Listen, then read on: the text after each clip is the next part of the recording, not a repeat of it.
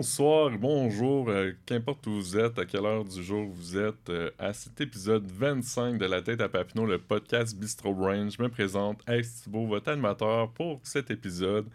Et on est bien content. Notre avant-dernier épisode de la saison 3 déjà. Les choses avancent très vite et euh, on est très réjouis de tout le travail que Bistro Brain a fait cette année. D'ailleurs, on va en parler des derniers événements depuis la dernière publication, l'épisode 24, le 14 avril. On a eu deux événements. Le premier, c'était Intelligence artificielle. Ça avait lieu euh, le 18 avril à Montréal en collaboration avec Ivado. Il y a eu 41 personnes. Très chouette événement. Et le 11 mai, il y a eu Santé mentale à Sherbrooke en collaboration avec le Centre d'expertise universitaire en santé mentale de l'Université de Sherbrooke. Donc, il était au Bokeh Bière, notre, notre petit spot qu'on aime bien.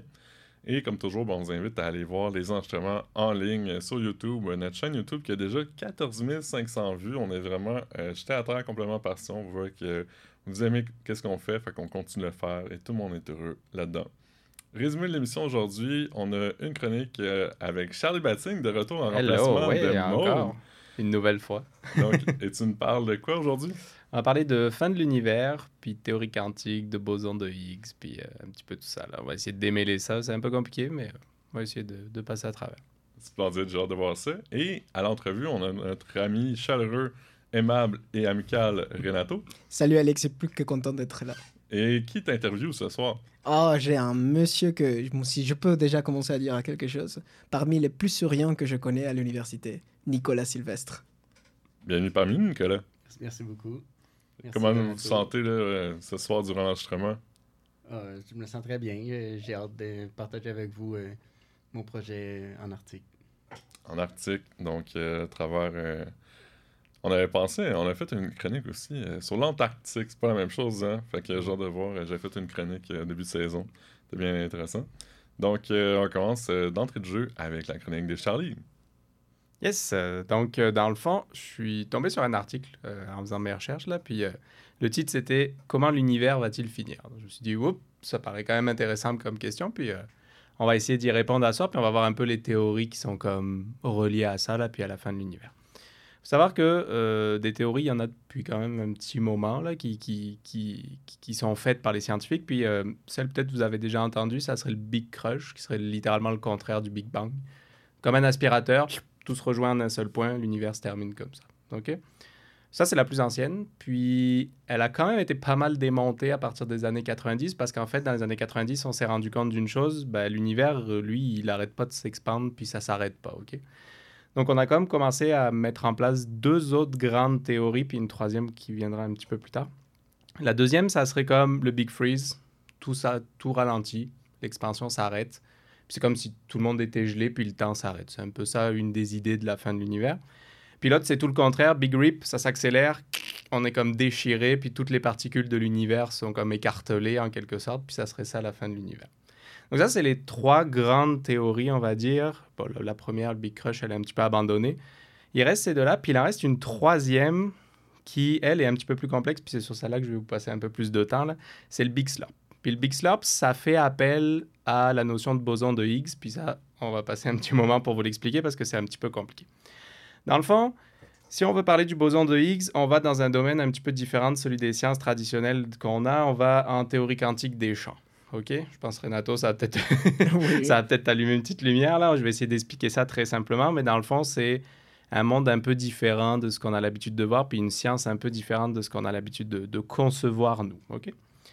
Dans le fond, si on fait une simplification assez, simple, les champs quantiques, c'est un peu ce qui définit dans l'univers ce qui est possible, ce qui n'est pas. Ok, C'est les lois de la nature. Qu'est-ce que les particules peuvent faire, qu'est-ce qu'elles ne peuvent pas faire, en quelque sorte. Il faut bien comprendre qu'une particule dans l'univers, c'est une onde dans un champ. Alors, si je vous dis ça comme ça, ça paraît un peu bizarre, puis vous posez peut-être la question. Si on veut le visualiser, ça serait comme une vague au milieu d'un océan. C'est à peu près ça la visualisation qu'on peut avoir de ce que c'est une particule. Puis la particule la plus élémentaire qu'on connaît, que vous avez déjà certainement, dont vous avez certainement déjà entendu parler, c'est le photon, la particule de lumière qui est à la fois une onde, à la fois un champ, etc. C'est vraiment la plus connue. La particularité du photon, bah, c'est qu'elle n'a pas de masse. C'est quelque chose qui se déplace à la vitesse de la lumière. Logique, c'est de la lumière, ça se déplace à la vitesse de la lumière. Ça, jusque-là, ça paraît, ça paraît logique. Donc le photon, c'est bah, la particule élémentaire, on va dire, la, la, la, plus classique en théorie quantique champs. Une autre propriété qui est importante et qui régit les lois de la nature, c'est ce qu'on appelle la symétrie. Évidemment, la symétrie, vous savez ce que c'est. hein, On a tous été au, primaire puis au secondaire. C'est pareil d'un côté que de l'autre, là, en quelque sorte. Puis, euh, au niveau euh, quantique, comment ça peut se traduire la symétrie Dans le fond, on va, on va prendre un exemple très simple. Si vous prenez deux particules électriques, mettons un électron et un proton, ça, on l'a tous vu au secondaire, je pense que c'est quelque chose qui peut vous parler. Puis chacun a une seule charge électrique. La force entre ces deux-là, ça sera la même que vous ayez un proton et un électron, ou un électron et un électron, ou un muon qui est comme un gros électron et un électron. C'est toujours la même force entre ces deux charges parce que c'est les mêmes. Ces deux charges, elles ont une seule charge électrique. OK? Ça, c'est le principe de symétrie. Puis, dans le fond, ce qui se passe, c'est que à partir de 64, avec les travaux de Higgs, on essaie de faire un petit peu la même interprétation que, que, que- que ce qu'on fait là, mais pour une autre force de la nature. Donc là, on parlait des forces électriques et des forces électroniques. Nous, on essaie de la faire pour la force d'interaction faible. Ça, vous avez peut-être déjà entendu ce mot-là aussi quelque part. Non, jamais? Non. Moi, j'avais lu comme plusieurs articles, puis j'étais comme pas sûr de bien comprendre. Dans le fond, si on simplifie, la force d'interaction faible, c'est une des quatre forces les plus importantes qui régissent la nature. Là, on parlait des lois de la nature, puis qu'est-ce qu'on est capable de faire, qu'est-ce qu'on n'est pas capable de faire. En gros, c'est une de ces forces-là. OK? Sauf que, on a un problème. C'est que si on veut appliquer la, loi de la force de, de l'interaction faible ou de la force faible, on n'est pas capable de à la fois, je vais essayer d'être clair là-dessus parce que c'est le plus compliqué, ça fonctionne pas sur le papier parce que pour respecter la symétrie dont je vous parlais avant, ok, il faudrait que mes particules elles aient pas de masse, comme le photon, comme ce qu'on a vu tantôt avec, la force électrique et la force électronique. Sauf que dans la réalité, mes particules, elles ont une masse. Puis jusqu'à ce que Higgs arrive et commence à faire des travaux, on était incapable d'expliquer ce qui se passait avec cette interaction parce qu'on était comme face à ce dilemme-là que euh, si je veux respecter la symétrie, je dois pas avoir de masse, mais moi j'ai réellement une masse. C'était comme, c'était un peu mêlant. Puis Higgs est arrivé, puis ah, ben, en fait il n'était pas tout seul. Je vais massacrer son nom. C'est Brute Englert, je sais pas comment ça se prononce, Brute Englert. On Et essaie. les travaux qu'il a fait avec Higgs, je, je- je remets les, les, euh, le, le- le- le- le talent à, à tout le monde qui est impliqué dans ce projet-là. Il n'y avait, pas- il y avait pas que Higgs. Et eux, ils sont arrivés avec une solution.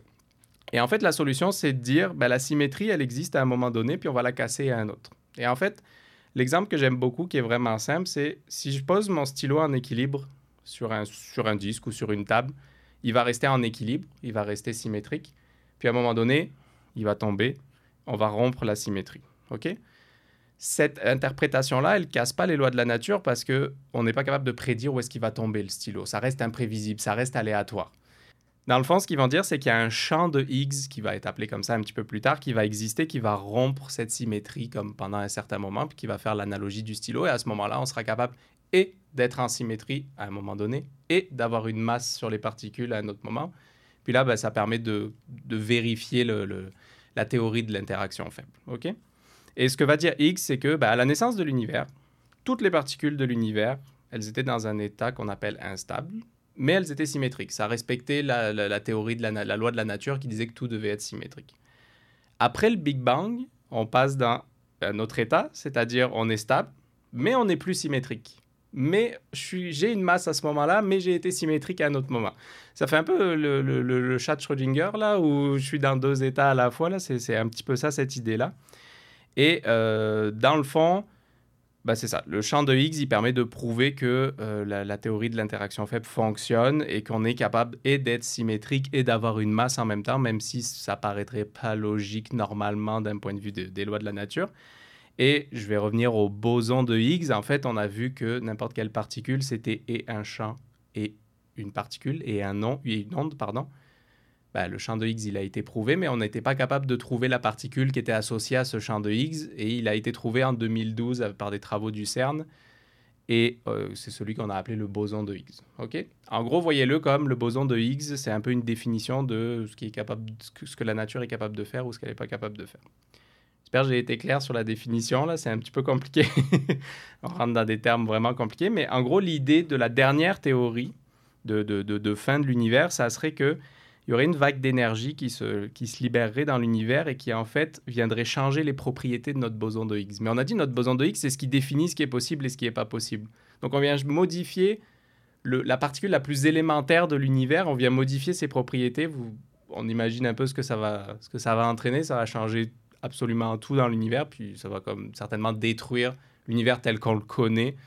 On sera plus capable de concevoir ben, à quoi ça va ressembler, puis ça va être un réagencement énorme de, de, l'univers au complet. Donc celle-là, c'est pas mal la, dernière théorie qui, qui, a, été faite sur, sur la fin de l'univers, puis c'est le Big Slurp. Puis euh, c'est ça. Donc j'espère que j'ai été assez clair. Je sais que c'est des notions assez compliquées. Renato, tu pourras compléter si jamais j'ai dit des, si jamais dit des choses qui n'étaient pas correctes. Mais euh, c'est pas mal ces quatre grandes théories à l'heure actuelle. Puis la dernière, là, sur le boson de Higgs, c'est celle qui semble se dégager le plus. Alors pas de panique, hein, la fin de l'univers n'est pas pour tout de suite. là. Euh, tous ceux qui nous écoutent, ils la connaîtront pas de leur vivant. Puis des, des, des, milliards d'années plus tard, ils la connaîtront pas non plus. Mais on, on essaie de faire des théories pour comprendre un peu ce qui pourrait se passer à la fin. Alors, droit de réplique à professeur euh, Olarte Hernandez. C'était cool.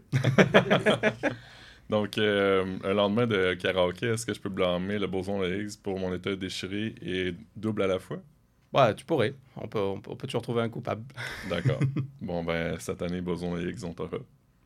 Merci, Charlie, pour ta chronique. Avec plaisir. Bien instructif, toujours dans les univers de possibles, euh, on se croirait dans les euh, univers cinématographiques euh, de multivers. Ouais, on y est un petit peu là.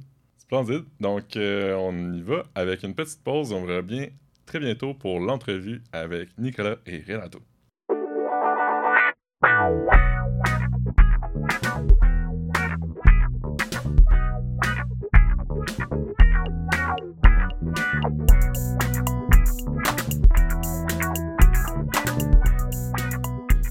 Est de retour pour euh, ce 25e épisode de La tête à Papineau. On enchaîne euh, dès maintenant avec l'entrevue de Renato et Nicolas Sylvestre. Merci Alexis. Donc, euh, bon, je vous ai déjà spoilé au début de cet épisode. La personne que j'ai en face s'appelle Nicolas Sylvestre. Comment tu vas, Nicolas? Ça va très bien, merci. Alors, pour que vous sachiez que je vous donne un petit peu mot avant de commencer, c'est qu'on va faire un voyage aujourd'hui. On n'aura pas seulement la science, on aura aussi quelques bateaux, glaces pour que vous sachiez, cette conversation, c'est une conversation que je veux avoir depuis des mois. Depuis qu'il est revenu de l'Arctique, c'est une conversation que je voulais avoir avec lui, mais je n'ai pas eu l'opportunité. Donc je me suis dit, hey, on va la partager avec tout le monde ici à la tête à Papineau. Et donc c'est pour ça que tu es ici, Nicolas. Donc euh, je vais commencer par juste te demander ton parcours, euh, ton aliment préféré et de quoi tu vas nous parler aujourd'hui. Ben, euh, mon parcours, euh, c'est assez simple. En fait, euh, je suis Sherbrookeois de naissance, en fait. Donc, j'ai tout fait à Sherbrooke là, depuis le primaire jusqu'à jusqu'à mon doctorat là, maintenant. Puis ensuite, mon aliment préféré, ben, je dois avouer que j'ai un faible pour la pizza. Là. Je pense que c'est. Oh, yes! c'est, je suis complètement d'accord. Et de quoi tu vas nous parler? Puis, euh, ben, je vais vous parler de mon voyage en Arctique que, j'ai eu la chance de faire dans le cadre ah de, mon doctorat. Oui, s'il te plaît, s'il te plaît, raconte comment c'était, comment c'était. D'abord, euh, on va en Arctique au mois de septembre. Donc, euh, là-bas, à cette période-là de l'année, il fait peut-être moins 5, moins 10. Et c'est l'été ou l'hiver là-bas? c'est vraiment l'automne, dans le fond. L'été en Arctique, il fait soleil 24 heures sur 24. Euh, l'hiver, c'est le contraire. Il fait noir 24 heures sur 24. Nous autres, euh, on est à la période où est-ce que ça, y a la transition finalement. Donc, euh, au début, quand on arrive, on a des journées qui sont ensoleillées presque pendant 10 heures. Puis quand, un mois plus tard, c'est l'inverse. Il fait noir pendant, pendant presque la moitié de la journée déjà. Donc, qu'est-ce que tu es, qu'est-ce que tu es allé faire là-bas? Donc, quand on arrive là-bas, on, on embarque sur un brise-glace, la garde côtière canadienne c'est le Louis Saint-Laurent. C'est le plus gros brise-glace, en fait, de, la flotte de la Grande Côtière. On prend, la, on prend la mer, puis on s'en va euh, prendre des échantillons d'eau. Euh, on a une cinquantaine de stations euh, à travers l'océan Arctique. pour vous situer, là, c'est au nord de l'Alaska, si vous voulez, là, où est-ce qu'on échantillonne. Donc, à l'ouest de l'archipel canadien, là, qui est le Nunavut. Puis, donc, on, on, prend des, des, échantillons, des échantillons d'eau, la plupart, on fait des analyses euh, sur place, puis on en rapporte d'autres euh, aussi pour faire des analyses un peu plus poussées euh, dans le laboratoire après. À quel point tu étais approché d'aller visiter le Père Noël? Le plus le plus proche ben, il y a des enfants qui écoutent ça le, le, plus proche qu'on est allé là, du pôle nord on a monté c'était en C'était en, en 2019, on est monté jusqu'à, jusqu'au 82e parallèle. Donc, euh, le pôle Nord, c'est euh, 90 degrés. là. donc, nous, on Mhm. était à 82. Là, fait vraiment, il en restait pas beaucoup. Là, Oh, pour, pour mon se Dieu. rendre, ouais. Ok. Mais pas assez proche pour aller faire coucou. Non, non. euh, parce qu'évidemment, plus on se rapproche du pôle Nord, euh, plus la glace est épaisse, puis euh, c'est plus difficile pour le bateau de se rendre. Puis, ben, nous, on avait, euh, on avait trouvé là, de, de la glace euh, qui nous satisfaisait à ce moment-là. Donc, euh, on n'a pas besoin de se rendre jusque-là. Parfait. Et tu n'as pas eu peur avec les bateaux? Parce que, d'après ce que je sais, tu es un peu un passionné de la navigation aussi. Ouais, ouais, j'aime beaucoup ça. Euh, puis non, moi, euh, je suis vraiment content, là, puis euh, je suis chanceux, en fait, d'avoir trouvé ce- ce- cette opportunité-là là, dans, le cadre de, mon doctorat, là, de pouvoir euh, arrimer finalement la recherche que j'aime faire en chimie, puis aussi ma passion pour la navigation. Dans mon temps libre, je fais, je fais surtout de la voile, mais monter sur un brise-glace, aller voir des régions éloignées comme ça, c'est une opportunité que je ne pouvais pas laisser passer. là. Bien sûr, en plus, euh, moi voulais toujours qu'on ait des chimistes. Donc, euh, qu'est-ce que tu as fait avec tes, tes échantillons? Le, le plus grosse partie de mon projet, c'est euh, d'analyser la fluorescence. Donc, euh, on prend l'échantillon d'eau, puis on, on le met dans notre fluorimètre. C'est Mhm. c'est un appareil qui envoie un faisceau lumineux avec une longueur d'onde précise là, dans l'échantillon. Puis, on, on regarde à quelle longueur d'onde l'échantillon ensuite émet euh, de la lumière. Puis, euh, ça, ça nous crée des, des, des genres de cartes de- d'excitation puis d'émission. Puis, euh, c'est av- avec ça, on est capable de savoir d'où provient la matière organique qui est dissoute dans notre échantillon. D'accord. Et c'était quoi la conclusion? Ben, en fait, la, la conclusion qu'on peut tirer, là, c'est à force de faire cette, cette expédition-là, ça fait euh, 20 ans que l'expédition a lieu. Euh, donc, euh, ça fait une, série d'échantillons. On va tout le temps aux mêmes stations.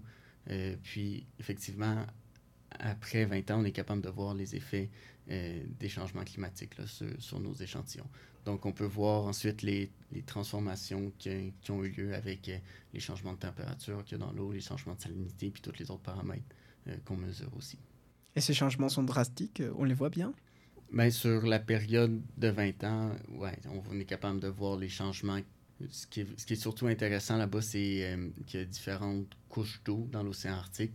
Euh, puis on peut voir comment ils se déplacent, entre autres la, la, couche d'eau à la surface qui se réchauffe un peu plus. euh, puis ensuite euh, l'accumulation d'eau douce aussi qui se fait dans la région où est-ce qu'on échantillonne. Donc, tu as eu une preuve de première main de que le changement climatique vraiment existe. Oui, oui. Puis Hmm. les- Vous l'avez entendu ici pour la première fois à la tête à Papineau, monsieur. Absolument. Les- Là-bas en Arctique, au début, quand j'ai commencé ma maîtrise, on disait que le- la région polaire se, réchauffait jusqu'à deux fois plus vite que le reste de la planète. Puis euh, maintenant, c'est quatre fois plus vite. Donc, euh, oui, donc c'est sûr que là- là-bas, les changements se font, se font sentir euh, plus rapidement. Puis c'est pour ça aussi qu'on fait la recherche là-bas. là. Donc, la, mission première qu'on fait là-bas, c'est c'est vraiment une mission de, suivi, de, surveillance, si tu veux, de, de l'océan Arctique. Euh, la garde côtière aussi joue un rôle d'assurer la souveraineté du Canada là- là-bas, là, avec, avec nos voisins. puis euh, ensuite, euh, puis aussi, bien évidemment, ils font toute la, sécurité, parce qu'il y a quand même des bateaux qui passent aussi. Euh, donc, euh, ils s'assurent que si, si, si, si un avarie qui arrive, ben, ils vont être capables d'aller euh, leur porter secours. là. Tu as parlé de la souveraineté du Canada, mais j'imagine que dans ce voyage, il y avait de toutes les nationalités ou c'était juste canadien? Euh, sur, euh, sur le bateau avec nous autres, il y a des scientifiques euh, américains qui viennent. Puis il y a aussi des scientifiques japonais qui nous accompagnent aussi. Et maintenant que tu as fait ce voyage-là, si on te dit de revenir, est-ce que tu le ferais avec plaisir ou, ou tu, te le penserais deux fois maintenant? Ah oui, euh, j'y retournerai euh, sans hésiter. Cette année, euh, je termine euh, mon doctorat, donc c'est pas pas prévu que, que j'y retourne. Euh, L'année passée, euh, quand on quittait le bateau, on ramassait notre, notre appareil, on rangeait tout le laboratoire, puis j'étais en paix avec le fait que c'était la dernière fois que je pouvais y aller. Puis là, euh, présentement, là, les, les gars dans le laboratoire sont en train de préparer le, prépa- le, préparer le prochain voyage, puis ben, je, je pense que ça serait mentir de dire que ça me fait rien de, de voir préparer tout le matériel. Oh, bien Puis, sûr. ouais. Est-ce qu'il y a une anecdote en particulier que tu voudrais nous raconter? Ben, euh, mon, mon highlight là, de, de- des, voyages, c'est, euh, c'était les aurores boréales. Euh, il y a une nuit, euh, j'étais, j'étais sur le, le chiffre de jour à ce moment-là, donc je dormais pendant la nuit. Puis à un moment donné, il y a quelqu'un qui vient cogner sur la porte de ma cabine qui me dit Viens-t'en, sors, il y a des aurores boréales. Puis euh, après ça, je suis resté réveillé toute la nuit pour euh, continuer d'aller voir ça. C'est vraiment un spectacle euh, magnifique, là, que ça, vaut la peine de, voir. En tout cas, si vous avez la chance d'aller, de, prévoir un voyage dans le nord du Canada, mais en Islande ou en Norvège, n'importe où, là, qui est assez au nord pour aller en voir, là, ça vaut vraiment la peine. Waouh Oui, moi, moi, ça me donne vraiment envie. Ah, Au début, moi, je voulais juste aller à l'Antarctique, mais après, quand j'écoute ça, c'est comme Ah, l'Arctique, c'est un peu plus proche, c'est possible. Oh, waouh, ça serait Ouais. super bien. Puis euh, en, en 2020, à cause de la COVID, le, le Nunavut était fermé. Mhm. Donc là, euh, pour se rendre à, à la, la région, là, au bassin Canada, là, la mer de Beaufort, où est-ce qu'on échantillonnait, euh, on a embarqué sur le bateau à Saint-Jean-de-Terre-Neuve, qui est complètement à l'est du Canada. Puis là, en bateau, on a traversé toutes les îles pour se rendre à l'ouest complètement. Puis ça, c'est un voyage extraordinaire, de traverser euh, toutes ces îles-là. C'est des paysages que il n'y a jamais personne qui a touché. C'est des glaciers encore qui tiennent. euh, C'est vraiment fantastique. C'est des grosses, grosses, grosses montagnes, des falaises. C'est des paysages à couper le souffle. ouais. Waouh Tu m'étonnes. ok, vas-y, parle-nous de ours polaires. Donc, euh, les ours polaires aussi, là, quand, que, quand que les, euh, les- le capitaine en haut, là, puis les officiers en, en voient un, ils l'annoncent à l'intercom sur le bateau. Puis là, ben, tout le monde, euh, tout le monde se, se dépêche d'aller euh, du bon côté, puis d'aller voir, euh, voir les ours polaires. Euh, fait que si on est parmi les chanceux qui, qui entendent le message à l'intercom, ben, on s'en va, on s'en va voir. Puis euh, il y, a, il y a- des années, comme l'année passée, on en a vu plusieurs euh, qui, euh, qui se promènent, sont sur le bord du bateau. Puis euh, on, en a vu un, il était tout rouge, il venait d'avoir, pris son dîner, probablement. Et on a vu une maman avec deux bébés aussi. Puis, fait que ça aussi, les ours polaires, ça, c'est des créatures qui sont, qui sont vraiment magnifiques. C'est, vraiment immense. On en a vu un autre aussi plus loin qui, qui lui était vraiment beaucoup plus éloigné, puis beaucoup plus frêle aussi, dans le sens que c'était probablement un vieux mâle qui, était parti. euh, qui était parti, euh, qui était parti. Fait que lui, euh, il est resté ben, peut-être plus long, mais c'est vraiment des créatures qui sont impressionnantes que je pense que ça vaut la peine de- d'essayer de, protéger le plus qu'on peut. C'est vraiment super ça. Comme quoi, on peut conclure que la science ne n'est pas seulement des gens qui sont derrière leur bureau à faire des calculs, euh, bon, sauf moi, mais aussi des gens qui peuvent voyager et, et voir les mondes sous un autre œil. Merci beaucoup, Nicolas. Moi, je vais te poser la dernière question qu'on pose à tout le monde. Donc, c'est la question que, qui est un peu la marque enregistrée de la tête à Papineau pour nous. C'est quelle place devrait avoir la vulgarisation dans notre société? Euh, ben, euh, la vulgarisation, je pense que c'est vraiment important pour, euh, pour qu'on puisse, en fait, expliquer qu'est-ce qu'est-ce qu'on fait dans nos laboratoires. Parce que on fait de la belle recherche, je pense, à l'université ici, mais peu près tous les étudiants partout ensuite. Puis, euh, je pense que c'est important de, de, partager notre recherche, non seulement avec les autres scientifiques autour, mais aussi avec les... euh, euh, avec le public là aussi pour les sensibiliser parce que je suis sûr qu'il y a plein de monde qui n'ont pas nécessairement fait une, une éducation en, recherche, mais qui, qui ça leur intéresse quand même. Puis être capable de bien vulgariser ce qu'on fait, ben, en tout cas, ça, ça leur permet de, rester allumés puis de continuer de continuer d'apprendre quand même. Merci beaucoup, Nicolas. Donc, euh, c'était tout pour l'interview d'aujourd'hui. Je reviens vers toi, Alexis. Ben, merci Renato et Nicolas, naturellement. J'avais une petite question. Là. Euh, tu parlais des autres scientifiques euh, du Japon, des États-Unis. Euh, votre voyage, je dirais combien de temps? Et notre voyage dure quatre semaines. Ok. Ouais. Ma question, euh, est-ce que vous brisiez encore la glace après 4 semaines? Ben, euh, euh, on, on s- on se fait des liens vraiment rapidement euh, sur le bateau parce que, euh, dans le fond, quand on commence à, à, briser la glace, à vraiment aller dans l'océan Arctique, là, puis là, le bateau tasse la glace pour qu'on puisse avancer, euh, on, on fait des corps, donc euh, des corps de 12 heures, là, soit midi à minuit ou minuit à midi. Puis euh, là, on est mélangé là-dedans. Donc, avec notre, notre équipe, ben oui, on travaille beaucoup, pendant l'échantillonnage, pendant qu'on fait les analyses, tout ça, mais on a aussi un peu de temps libre, donc on, on en profite pour, pour échanger tout ça. Donc, euh, on fait, à, à la fin, on est, on est des bons amis. Là, après. Les vrais bons matelots. Là. Exactement, ouais. Bon, ben, merci pour ta réponse. Donc, euh, c'est ce qui emballe, ce qui met fin à notre, euh, notre épisode 25 déjà. Quand même fou, hein, Charlie? Depuis le début, c'est. On va finir la saison avec un épisode 26, mais déjà 25, je trouve que c'est un beau, un beau un nombre. bon nombre. Donc, euh, ben, on finit l'épisode naturellement avec des remerciements. Euh, merci à vous, chers auditoires, de nous prêter vos oreilles, votre écoute à chaque mois pour la tête à Papineau. Merci à notre, invité d'aujourd'hui, euh, encore une fois, Nicolas Sylvestre.